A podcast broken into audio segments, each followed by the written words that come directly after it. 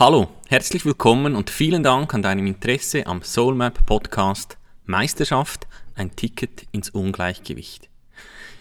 Was erlaube ich mir, sowas zu sagen? Ich behaupte, viele Meister befinden sich nicht im Gleichgewicht. Sie haben ihre Kunst und nicht das Leben gemeistert.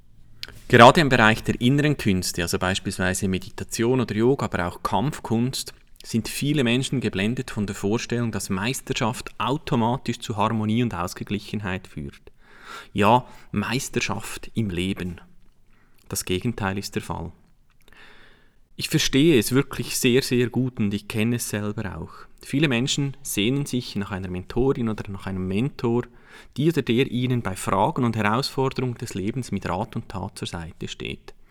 Jemand, der genau weiß, was zu tun ist. Dieser Wunsch ist allzu verständlich. Ich hatte das sehr, sehr große Glück, 30 Jahre von so einem Mentor begleitet zu werden. Wie du vielleicht weißt, wurde ich traditionell ausgebildet zum Swami und dann, als ich Swami war, noch weit darüber hinaus zum Lehrer und Experten im Bereich der Meditation. Und ja, ich weiß es zu schätzen, solch einen Mentor gehabt zu haben.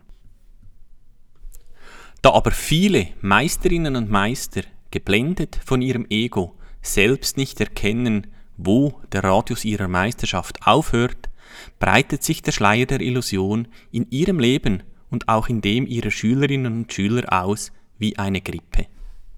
Es ist nicht ganz einfach, als Meister, wenn dann alle auf dich Dinge projizieren, zu erkennen, wo deine Grenzen aufhören. Es gibt ganz, ganz viele ganz, ganz hochkarätige Beispiele von Meisterinnen und Meistern, die auf dieser Stufe noch entgleist sind. Ich frage mich, wie es kommt, dass jemand, der unzweifelhaft über Meisterschaft in einer Kunst verfügt, sich plötzlich aufführt, als ob er oder sie das Leben gemeistert hat. Ich habe mich ja mit vielen Künsten auseinandergesetzt in diesen 30 Jahren Ausbildung und dabei habe ich mich immer wieder gefragt, hey, warum entsteht auf dem Weg zur Meisterschaft und häufig auch danach oft mehr Ungleichgewicht als Harmonie? Diese Fragen werden im Bereich der traditionellen Künste viel zu selten ausgesprochen. Meine Antwort darauf erhebt keinen Anspruch auf abschließende Wahrheit, selbstverständlich nicht. Aber ich erachte es für ernsthaft Praktizierende als wichtig, sich mit der Frage nach Meisterschaft auseinanderzusetzen. Beginnen wir mit dem Missverständnis der Meisterschaft. Lass uns Meisterschaft mal unter die Lupe nehmen. Nehmen wir das einfache Beispiel eine Bäckermeisterin oder ein Bäckermeister. Ich frage dich, gehst du automatisch davon aus, dass ein ausgewiesener Bäckermeister oder eine Bäckermeisterin ein Meister, eine Meisterin des Lebens ist? Jemand, der in Harmonie und Gleichgewicht lebt, und dich in Lebensfragen beraten kann? Ich vermute nicht. Mein erstes Fazit also, eine Meisterin oder ein Meister einer Kunst muss nicht automatisch das Leben gemeistert haben. Meisterschaft bezieht sich auf eine Sache, auf einen Bereich oder eine Kunst. Dort liegt eine entsprechend hohe Qualität der Kompetenz vor. Schauen wir als zweites den Weg zur Meisterschaft an. Wir alle wissen, es ist noch keine Meisterin, kein Meister vom Himmel gefallen und es ist nicht ungewöhnlich, dass außerordentliche Fähigkeiten in einer Kunst zu einem Ungleichgewicht führen. Der Weg zur Meisterschaft ist anspruchsvoll und erfordert sehr, sehr viel Zeit, Geduld, Demut und Kraft. Und auch die unabdingbare, außerordentliche Hingabe und oft den vollständigen Fokus. Wenn dabei andere Lebensbereiche, beispielsweise Beziehung oder Gesundheit, nicht bewusst kultiviert werden, reift parallel zur Meisterschaft die Unausgeglichenheit im Leben. Dieses Ungleichgewicht ist jedoch vermeidbar. Wie viele Topmanagerinnen und Topmanager sind wahre Meisterinnen und Meister in ihrem Bereich und vollbringen Übermenschliches in ihrem Business? Und leider kenne ich ein paar, die gleichzeitig das Geburtsdatum ihrer Kinder nicht mal kennen. Ihre Meisterschaft hat einen Tribut gefordert. Doch es geht auch anders.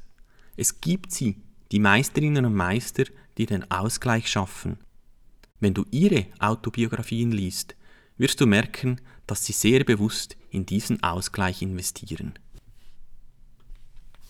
Und das führt mich zum nächsten Fazit.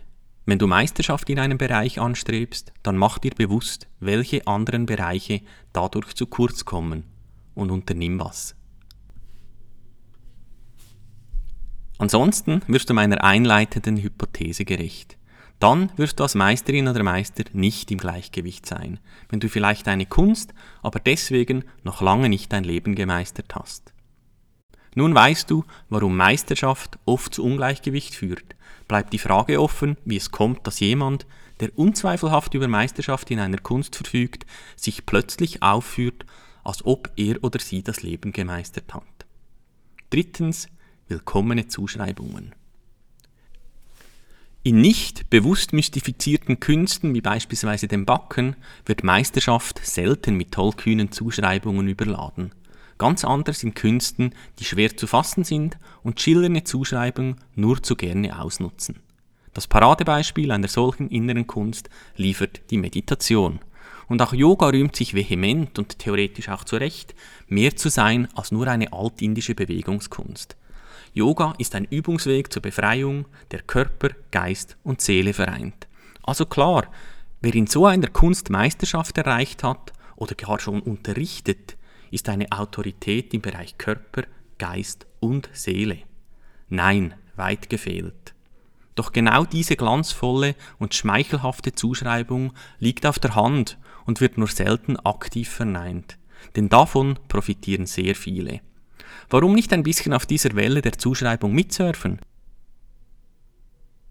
Weil es fatal ist für die Lehre, für die Lehrenden, die Lernenden und die ursprüngliche Kunst schwächt und mittelfristig entwertet.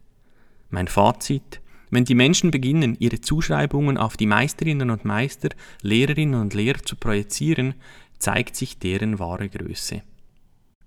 Im Yoga nennt man das Asteya, nicht nehmen, was einem nicht gehört. Auch keine Zuschreibungen. Das tönt einfach, doch daran scheitern viele. Deshalb geht eine Ausbildung in einer inneren Kunst nach alter Schule, die zu einem großen Teil auch die Schulung des Charakters beinhaltet, mindestens zwölf Jahre und hört nicht mit der Meisterschaft auf. Vielleicht hat es bei mir deshalb ganze 30 Jahre gedauert. Meine Take-Home-Message. Meisterschaft ist eine Kunst und führt nicht automatisch zu Meisterschaft im Leben. Selbst innere Künste, die mit Erleuchtung und Einheit von Körper, Geist und Seele assoziiert sind, sind keine Garantie für wahre Größe und Weisheit derer, die sie vertreten und vermitteln. Wenn du in einer Kunst Meisterschaft erreichen willst, dann werden andere Teile deines Lebens in Schieflage geraten, außer du kümmerst dich explizit um sie. Wenn du mehr über die Wege der Meisterschaft, ihre Chancen, ihr und Auswege erfahren möchtest oder gar selber Meisterschaft in der Meditation etablieren willst, dann behalte meine Beiträge im Auge. Kontaktiere mich unter www.soulmap.ch und falls du es noch nicht getan hast, nimm an der 7 Tage Soulmap Challenge teil. Ich freue mich darauf, all meine Erfahrungen mit dir zu teilen. Bis bald im nächsten Soulmap Podcast. Herzlichst, Andi.